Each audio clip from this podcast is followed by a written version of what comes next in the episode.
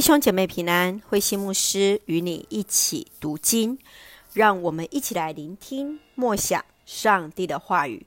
马太福音二十五章一到三十节，警醒。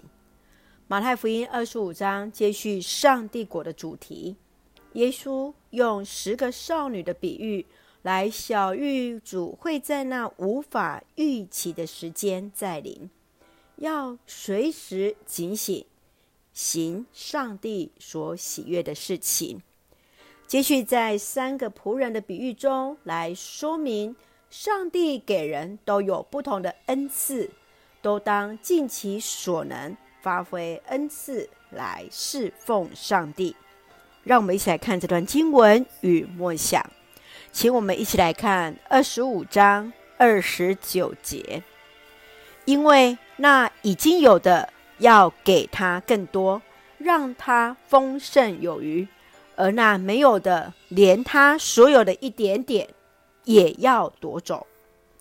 耶稣在三个仆人的比喻之中来说明，一个人得到天国的奖赏在于他的忠心，因为每一个人都是领有能力的，能按着他所领受的恩赐才干来发挥。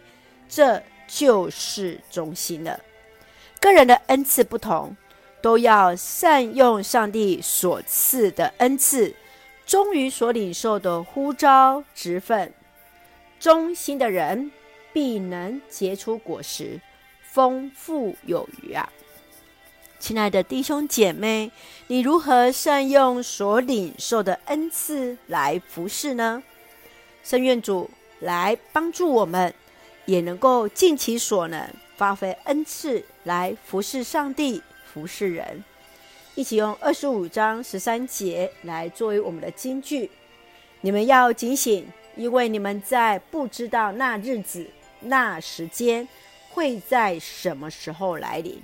是的，一起警醒，因为我们不知道哪一个时间主耶稣会来临呐、一起用这段经文。来祷告，亲爱的天父上帝，感谢你始终保守带领我们，使我们得以从上帝的话语领受恩典与力量。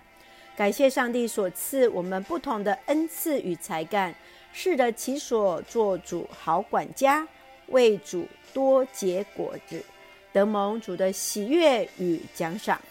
感谢主赐福教会弟兄姐妹与家人，身心灵健壮。恩待我们所爱的国家台湾，有主的掌权，使用我们做上帝恩典的出口。感谢祷告是奉靠主耶稣的圣名求，阿门。弟兄姐妹，愿上帝的平安与你同在，大家平安。